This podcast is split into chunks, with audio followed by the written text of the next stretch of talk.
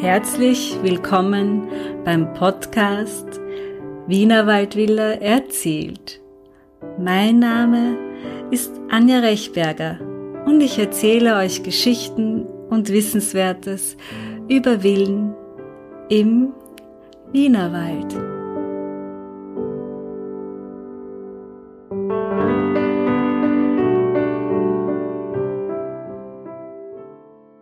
Herzlich willkommen zum heutigen Podcast Wiener Waldvilla erzählt. Ich darf heute den Herrn Dieter Lammer hier begrüßen. Er ist äh, Buchautor, Buchhändler und Buchbinder und lebt selbst auch im Wienerwald. Wir haben uns kennengelernt bei einem deiner Buchstände und haben uns sehr lange und sehr schön über die Wilden im Wienerwald äh, unterhalten. Und ich freue mich, dass du heute zu uns gekommen bist. Und ja, du bist im Wienerwald aufgewachsen, 1964 in Wien geboren, hast dann in Kaltenleutgeben gelebt. Du warst also, deine Verbindung zum Wienerwald war schon von Beginn an da und auch zum, ganz im Besonderen zum, zum Wiental. Und ja, dein Studium in der Kunstgeschichte an der Universität in Wien äh, hat das Ganze dann natürlich auch komplettiert. Und ja, wir wollen gleich, gleich loslegen. Wir wollen sehr, sehr viel wissen äh, über dich und von dir und dein, dein, dein Wissen über die Wiener Waldwegen. Wir freuen uns, dass du das mit uns heute teilst. Ich starte gleich mit der ersten Frage. Äh, was hat dich zu diesen beiden Büchern inspiriert, die du geschrieben hast? Äh, das obere Wiental in alten Ansichten sehr, empfehl äh, sehr empfehlenswerte Bücher. Was hat dich inspiriert, diese beiden Bücher zu schreiben und was war das Ziel, dein Ziel dahinter, dein persönliches? Also zuerst einmal vielen Dank für die Einladung, dass ich hier heute äh, sprechen darf. Und um gleich in Medias Res zu gehen, meine beiden Bücher, das obere Wintal in alten Ansichten, haben mich eigentlich, äh, war für mich quasi eine Aufarbeitung äh, der Übersiedlung in einen neuen Ort nach Dulnerbach, später nach Pressbaum und die Auseinandersetzung mit dem Ort, mit seinen Gebäuden vor allem, weil mich durch mein Studium der Kunstgeschichte, die Architektur besonders interessiert. Also einfach der Zugang zum Ort hier, zu seiner Geschichte und letztlich das Verständnis, warum es so ist, wie es jetzt ist, also die historisch gewachsene. Also, und das war eigentlich so, ich bin da hergekommen durch meine Frau, meine damalige, und wir haben uns eine alte Villa in Dulnerbach auf der Lavis gekauft, eine sommerfrische Villa aus dem Jahr 1892. Und diese Architektur hat mich vom Studium der Kunstgeschichte her schon interessiert. Ich habe mich vorher schon mit der Villenarchitektur am Semmering beschäftigt und dann natürlich auch mit der eigenen Villa begonnen die Geschichte des speziell jetzt des Tulnerbacher Villenviertels Lavis. Das ist ein, eine Siedlung der Sommerfrische Villen oberhalb des Bahnhofs Tulnerbach-Pressbaum, wo an die 25 historistische Villen erhalten sind, die meisten sogar in sehr gutem Zustand. Und dadurch habe ich mich dann immer intensiver mit der Geschichte nicht nur der eigenen Villa, sondern auch des Ortes befasst, auch der einzelnen Villen, habe dann auch zum Teil in die Bauakten Einsicht nehmen können, habe dann versucht, Informationen zu bekommen über die Besitzer, über die Architekten und das Ganze also sowohl historisch als auch kunsthistorisch einzuordnen. Habe diese Ergebnisse dann auch beim Bundesdenkmalamt für den DEHIO Kunstführer für Niederösterreich einfließen lassen können. Also der Tulnerbacher Teil ist sehr genau, da durfte ich etwas beitragen. Und das war eigentlich recht spannend, Material zu sammeln. Und irgendwann war dann so viel Material da, dass ich mir gedacht habe, na eigentlich könnte man ein Buch draus machen. Und im Endeffekt sind es dann zwei geworden. Und man forscht eigentlich ständig weiter. Also diese Arbeit hört nie auf, weil man ja immer wieder neue Informationen bekommt über die Villen, über die Besitzer und auch wenn man den kunsthistorischen Horizont erweitert, dann auch wieder Parallelen findet zu ähnlichen Villen, die vielleicht ganz woanders entstanden sind. Also es ist ein, ein ständiges Bewegen zwischen der Geschichte und der Gegenwart, also eine sehr spannende Sache. Ja, sehr schön. Klingt, klingt sehr spannend. Und äh, wenn du jetzt an deine Recherchearbeit zurückdenkst, was, wo hast du da begonnen oder wo startet man da mit der, mit der Recherche bei Villa? Also an und für sich das, das erste ist prinzipiell, dass man mal schaut, was jetzt noch da ist. Also so beginne ich eigentlich. Das ist die, die eine Quelle, quasi den jetzigen Bestand zu sehen. In dem Fall war es bei der eigenen Villa, zu schauen, was, wie ist sie erhalten, was gibt es da für Veränderungen und dann das nächste ist eigentlich gerade bei den Villen im Bauakt nachzusehen. Gibt es noch Originalpläne? Gibt es eine Baugeschichte vielleicht? Gibt es Veränderungen? Und von da ausgehend erfährt man dann vielleicht schon den Namen des Architekten oder des Hausbesitzers, des Bauherrn. Und dann geht das eigentlich immer weiter. Also, dass man sowohl in der Fachliteratur nachsieht, in der kunsthistorischen, ob vielleicht über diese beteiligten Personen schon einmal gearbeitet wurde und generell in der historischen.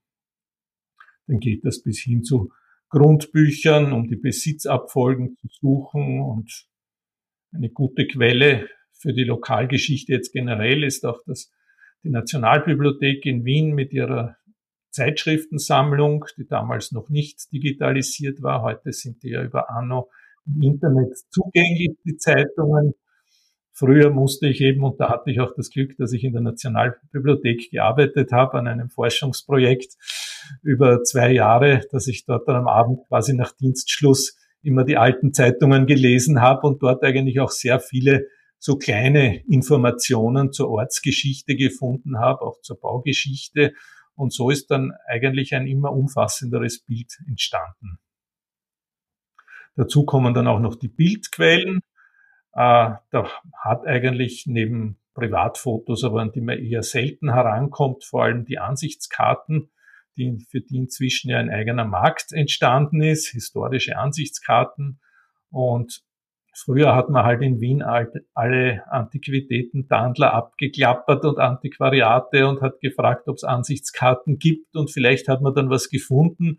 Heute im Internet geht das ja schon um vieles einfacher. Und so kam dann eben auch ein Bildarchiv zusammen, das sich eben sehr gut mit den schriftlichen Quellen ergänzt hat. Und dann hatte ich noch das Glück, im Pressbaum einen Ansichtskartensammler kennenzulernen, den Adi Heiduk, der auch Antiquitätenrestaurator ist. Und der hat eine umfassende Sammlung an Ansichtskarten von Tulnerbach und Pressbaum, vor allem um die Jahrhundertwende. Und diese Sammlung hat er mir zur Verfügung gestellt. Und plötzlich habe ich eigentlich gesehen, dass ich zu jedem dieser dort abgebildeten Häuser des Ortes doch eine kleine Geschichte inzwischen weiß. Und somit war das Buch dann eigentlich nur mehr ein Zusammenschreiben und ein Lückenschließen und das war eigentlich eine sehr schöne Arbeit, weil man bei dieser Arbeit nämlich auch wirklich in die Vergangenheit eintaucht. Und das war halt die Zeit um 1900. Und da war ja das obere Windtal hier, also zwischen Burgersdorf und Reckerwinkel, wie überhaupt der ganze Wiener Wald waren eine äh, begehrte sommerfrische Gegend, wo viele Wiener ihren Sommer verbrachten. Dadurch entstanden auch viele dieser Villen. Und ich habe mich dann eigentlich so in diese Zeit hineingelebt und schon mehr in den historischen Bildern als in den gegenwärtigen gedacht. Und das war eigentlich auch immer sehr spannend zu schauen, eine historische Abbildung und dann den gegenwärtigen Zustand zu sehen. Und da entdeckt man plötzlich, dass vielleicht irgendwo noch ein Mauerrest eines längst abgekommenen Gebäudes zu sehen ist oder andererseits entdeckt man wieder irgendwo ein altes Haus, das man vielleicht auf den alten Bildern noch nicht gefunden hat. Und also so dieses recherchieren, sowohl in der freien Natur, sage ich, in der freien Wildbahn, als auch in den Archivalien, in den Quellen. Das war eigentlich sehr spannend und das ist eigentlich das Schöne an dieser Tätigkeit.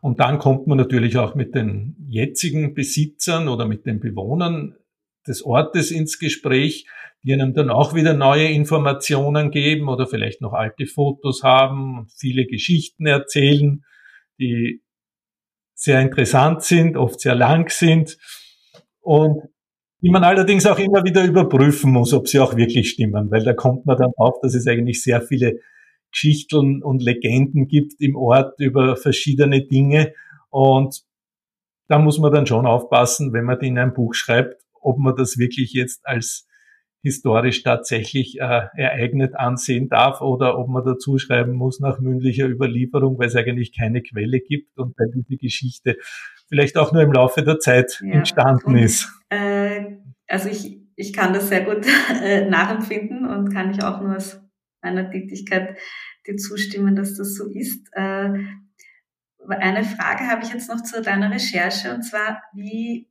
äh, kannst du dich an irgendeinen einen herausfordernden oder spannenden Moment erinnern äh, deiner Recherche, Arbeit? Ja, eigentlich ein sehr spannender Moment war äh, die Geschichte meiner Villa, die ich in Tulnerbach auf der Lavis damals 1996 mit meiner Frau gekauft habe. Das ist eine kleinere sommerfrische Villa mit einem markanten Mansarddach, das bei diesen sommerfrische Villen sehr selten ist. Und natürlich als frisch gebackener Hausbesitzer geht man als erster aufs Bauamt und will die Originalpläne des Hauses sehen. Und dann hat sich zwar herausgestellt, es gibt einen Originalplan aus dem Jahr 1892, der aber von keinem Architekten oder Baumeister signiert war. Und dann begann natürlich die kunsthistorische Spurensuche. Wie bekomme ich jetzt heraus, wer die Pläne für dieses Haus gezeichnet hat? Und ich habe mich damals während meines Studiums im Rahmen eines Seminars mit der Semmering-Architektur beschäftigt, diese Villensiedlung, die in den 1880er Jahren entstanden ist. Und dort war eine der prägenden, wenn nicht der, ja, die wichtigste Person, war ein gewisser Franz Schöntaler, K&K Hofbildhauer, der dort seine erste Villa errichten ließ von Franz von Neumann und der der Initiator dieser Villensiedlung am Semmering war, die ja dann eigentlich stilprägend ist. Dieser Semmering-Villenstil ist ja quasi ein Synonym für diese sommerfrische Architektur. Und er selbst hatte eben als Hofbildhauer auch eine Holzbaufirma und hat selbst auch Gebäude entworfen. Und einmal fand ich in der, das war in der, auf der Universitätsbibliothek, habe ich eine alte Architekturzeitung von 1895 oder sowas durchgesehen, wo damals verschiedene Bauten vorgestellt wurden und plötzlich finde ich einen Artikel über ein Haus, ein, ein Landhaus in der Nähe von Ips. Und dieses Haus war von Franz Schönthaler erbaut und hat genauso ausgesehen wie meine Villa in Tullnerbach. Und das war für mich dann eigentlich der erste Hinweis, dass mein Haus auch von Franz Schönthaler entworfen wurde, weil eben so viele Details, gerade wie das Mansarddach war, aber auch viele Arbeiten der Holzverarbeitung, haben mich da hingeführt. Und als nächster fand ich dann zufällig in einer Beschreibung der Jagdausstellung von 1910, in Wien gab es eine große Jagdausstellung, ein Ausstellungsobjekt ein zerlegbares Jagdhaus von Franz Schönthaler und dieses sah wieder so aus wie meine Villa, hatte wieder das Mansarddach, nur als verkleinerte Kopie. Das war dann der zweite Hinweis, dass meine Villa vermutlich von Franz Schönthaler ist. Und als drittes fand ich dann noch in einem Buch über die Semmering-Architektur äh, ein Verzeichnis der von Franz Schönthaler erbauten Häuser das damals 1920 in etwa veröffentlicht wurde, also wo er die Pläne gezeichnet hat und die von seiner Firma gebaut wurden. Und da schien dann eine Villa Neiber in Pressbaum auf. Und Neiber ist der Ursprungs-, äh, der Bauherr meiner Villa, also somit war das auch klar. Und es war nur noch die Frage zwischen Tulnerbach und Pressbaum, weil die Villa liegt in Tulnerbach, in dem Verzeichnis stand Pressbaum. Nachdem allerdings der Name Neiber so selten ist, war für mich klar, das muss dasselbe sein. Und um 1900 hat man zwischen Tulnerbach und Pressbaum auch nicht unterschieden, weil der Zugang, Verbindung zur großen Welt war der Bahnhof und der hieß ursprünglich Pressbaum. Auch wenn er in Tulnerbach später lag. Das war der Bahnhof Pressbaum, das Postamt war Pressbaum, also es war generell die Gegend hier hieß Pressbaum, auch wenn man in Tulnerbach wohnte, aber die beiden Gemeinden sind ja ineinander verzahnt, also man kann sie eh nicht trennen.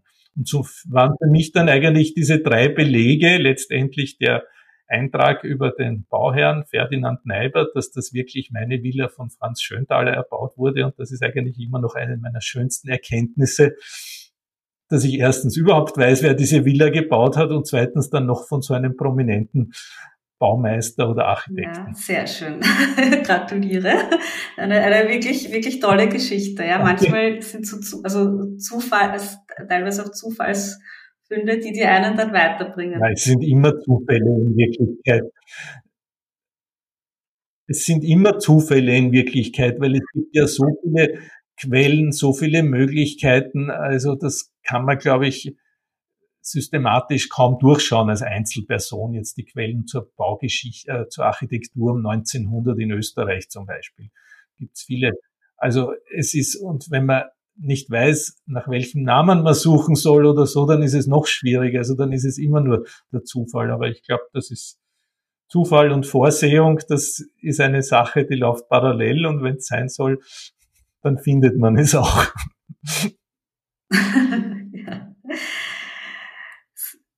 Ich würde jetzt gerne mal zum, auch zum, zu dem, äh, zu dem, zum Leben in einer Villa kommen. Also für, für uns aus, aus heutiger Sicht, ja, wird das ja oft sehr, man stellt sich das sehr prunkvoll vor und dass das, ähm, die Frage ist, war das wirklich so und wie siehst du das? Äh, wie kann man sich so ein, ein Leben damals in, jetzt in, im Wiental äh, vorstellen? Die meisten Leute, wie du sagst, es waren sommerfrische Häuser. Was haben die Leute da gemacht äh, und wie haben sie ihre Zeit verbracht? Na, es war so die, die Sommerfrische, das war so eine Modeerscheinung eigentlich. Die Idee dahinter war, für die städtische Bevölkerung vor allem den Sommer am Land zu verbringen.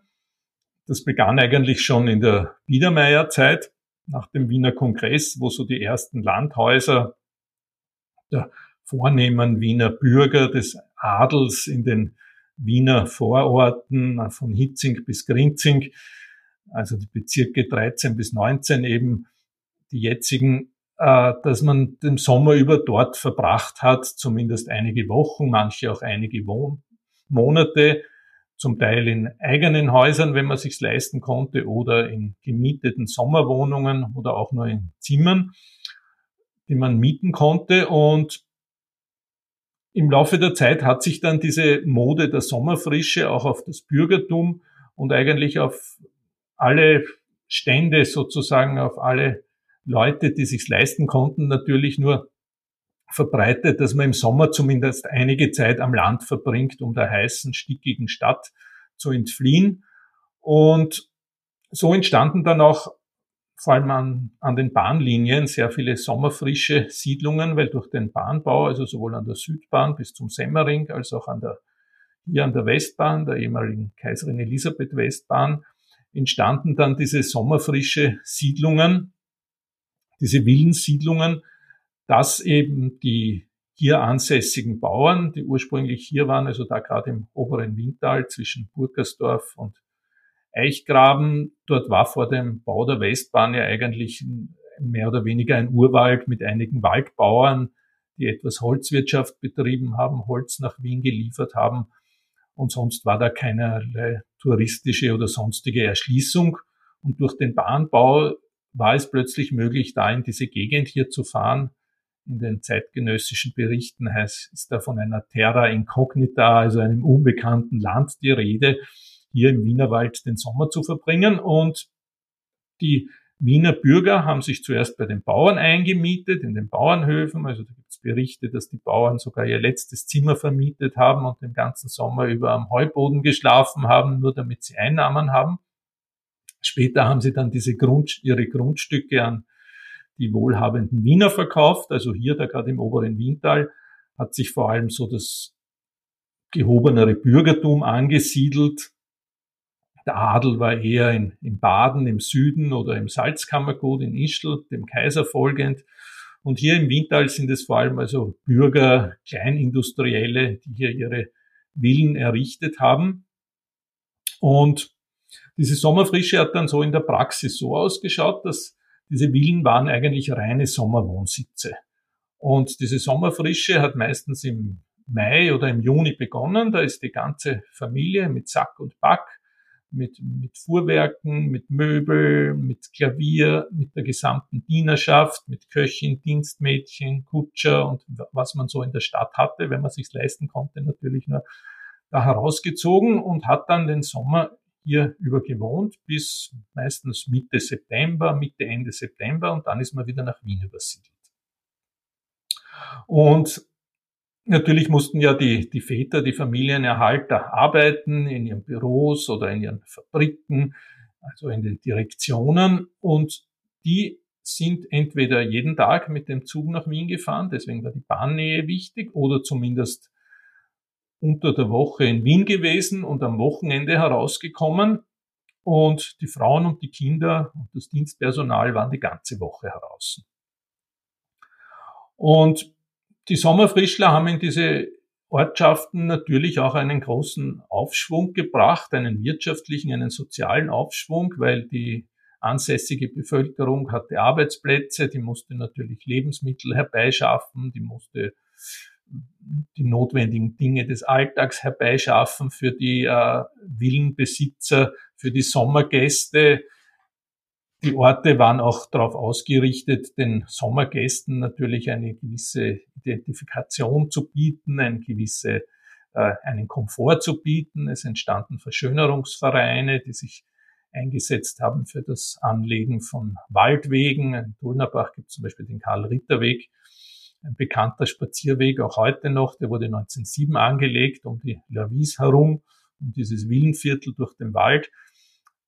Es wurden verschiedene äh, Wohltätigkeitsveranstaltungen oder Feste veranstaltet, Sommerfeste. Ganz wichtig war zum Beispiel auch Kaisers Geburtstag am 18. August.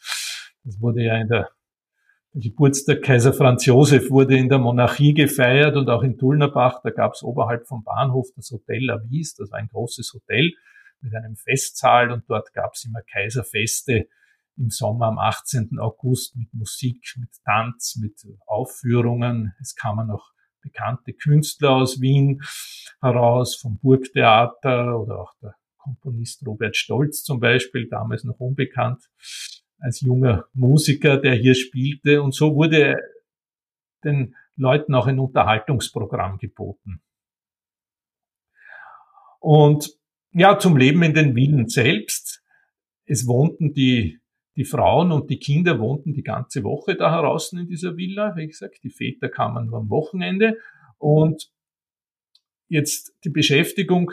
Einerseits war es so, dass die Kinder natürlich in die Schule gehen mussten weil die hatten auch nicht vier Monate Sommerferien, solange die Eltern hier waren. Da war es so, dass die Kinder in Wien aus der Schule herausgenommen wurden und dann von Beginn der Sommerfrische, also von Juni bis Mitte Juli, so lang dauerte die Schule damals, hier in Tulnerbach oder in Pressbaum oder in Burgersdorf oder in Reckerwinkel in die Volksschule gegangen sind, einfach in die hiesige Klasse kamen, dann waren Sommerferien ein Monat und ab Mitte August war wieder Schule, dann gingen sie noch einmal hier in die Schule bis zum Herbst, bis die Familie wieder nach Wien übersiedelt ist.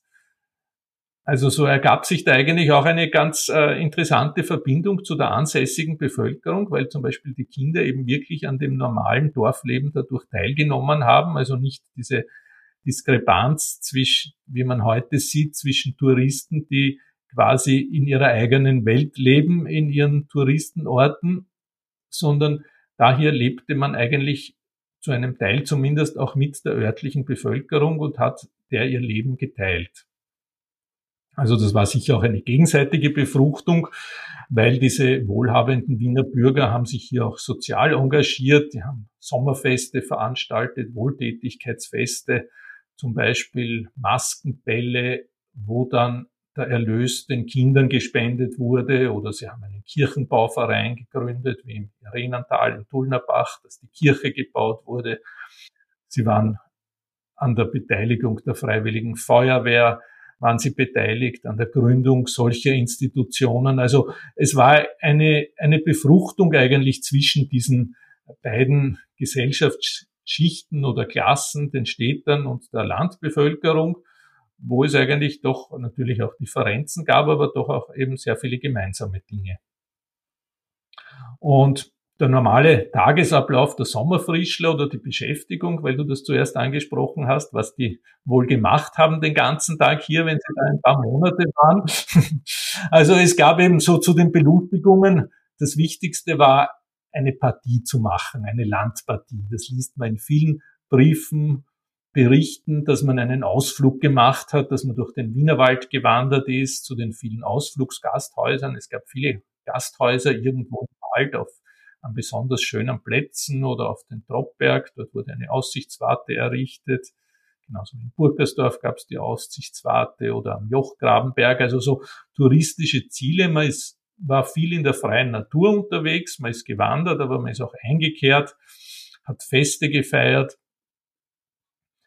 Es war, daneben gab es auch noch die, die Bäder am Wienfluss. Es hatte eigentlich jeder Ort sein eigenes Freibad. Das Pressbaumer Bad gibt's ja noch seit 1873. Das Burgersdorfer Bad gibt es auch noch.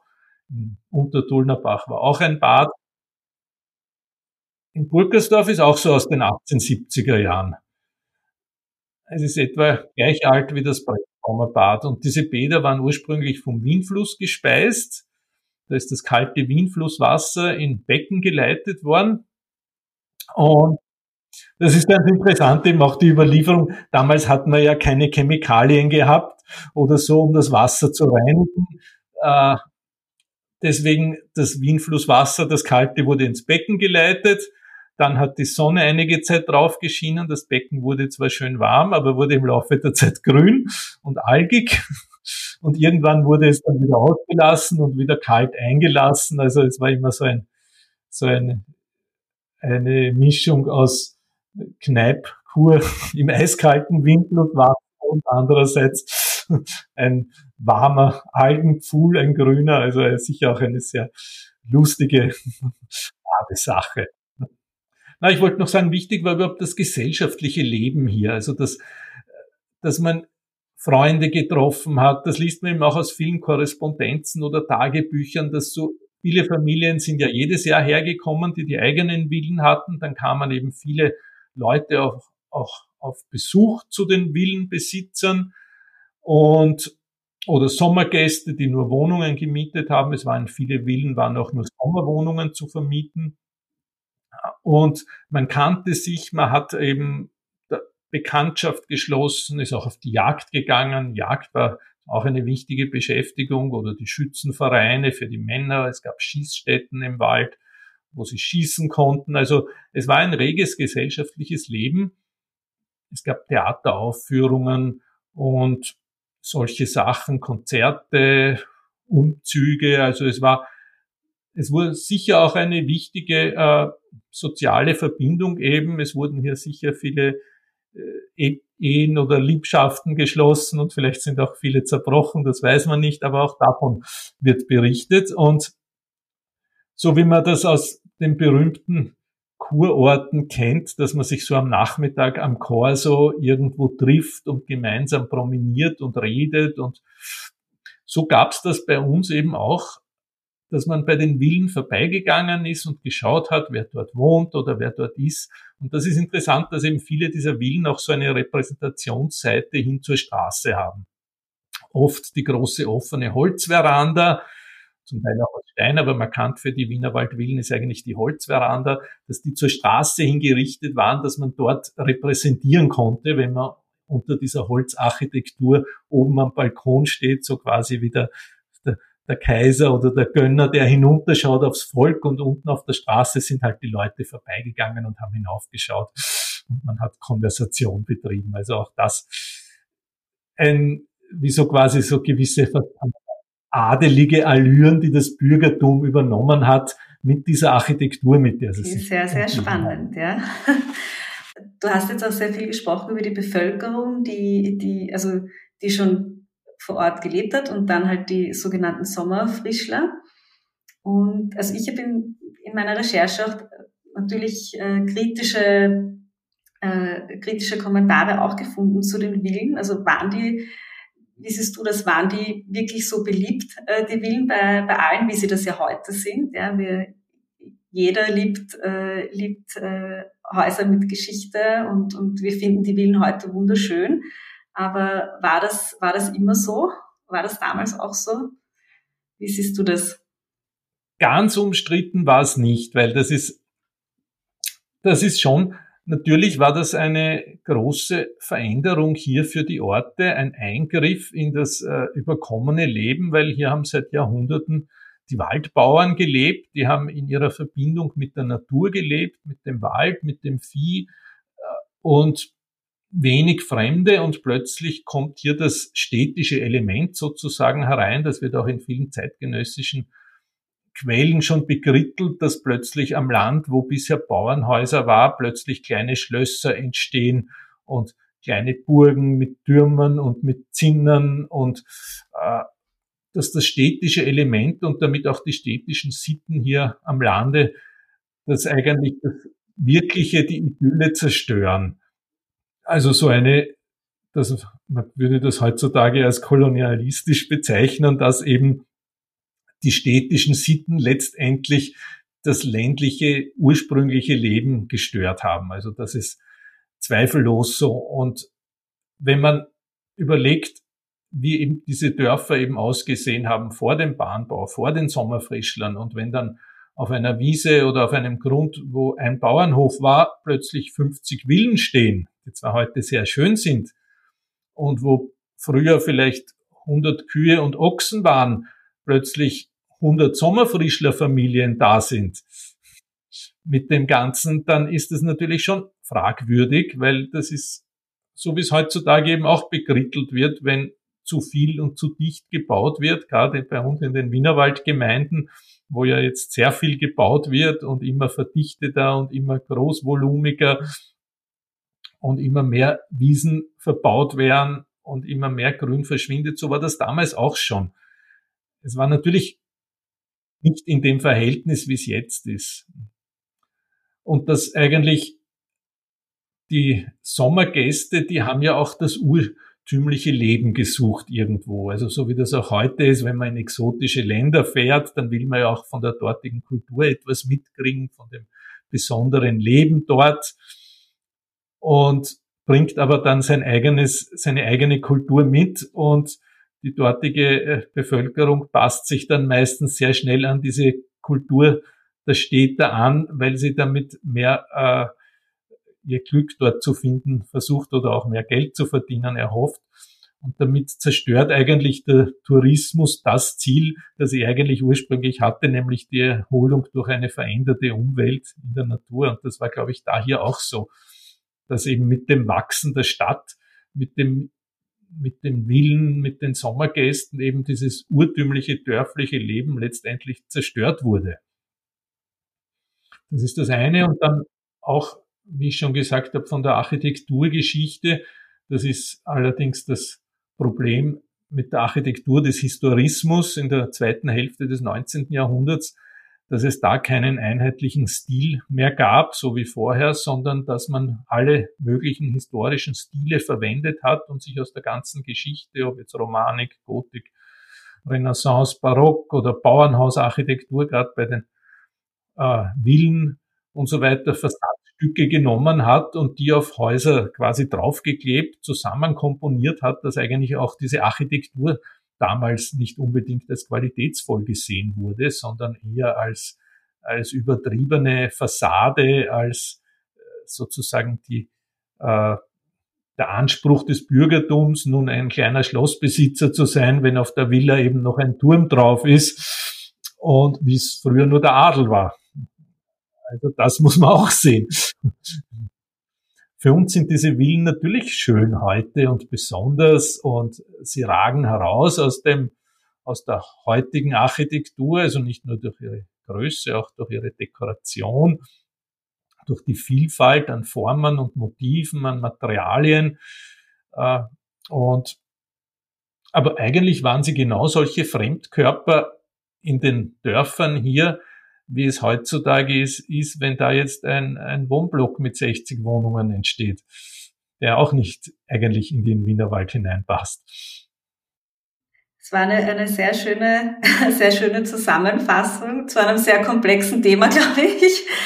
Aber ja, es ist, es ist wirklich spannend, dass, äh, dass das damals auch umstritten war und dass, dass die Villen halt heute so, so einen Stellenwert haben. Aber wirklich sehr, eine, eine sehr, sehr, sehr, sehr tolle Zusammenfassung von dir. Vielen Dank. Wir kommen jetzt langsam äh, zum Ende von dem ersten Teil. Äh, und zwar, jetzt wollte ich dich fragen, du hast jetzt äh, so, so schön erzählt, das war wirklich jetzt ein, ein Traum, dir zuzuhören. Und es, es gibt sicher noch viel, viel mehr. Wir werden auch noch eine weitere Folge machen mit dir gemeinsam. Und ja, wenn jetzt die Hörer und Hörerinnen deine, deine Vorträge hören wollen oder, oder Bücher bestellen möchten, sag uns noch bitte, wo, wo, wo, kann, man, wo kann man die erwerben und äh, ja, wo kann man dich hören noch?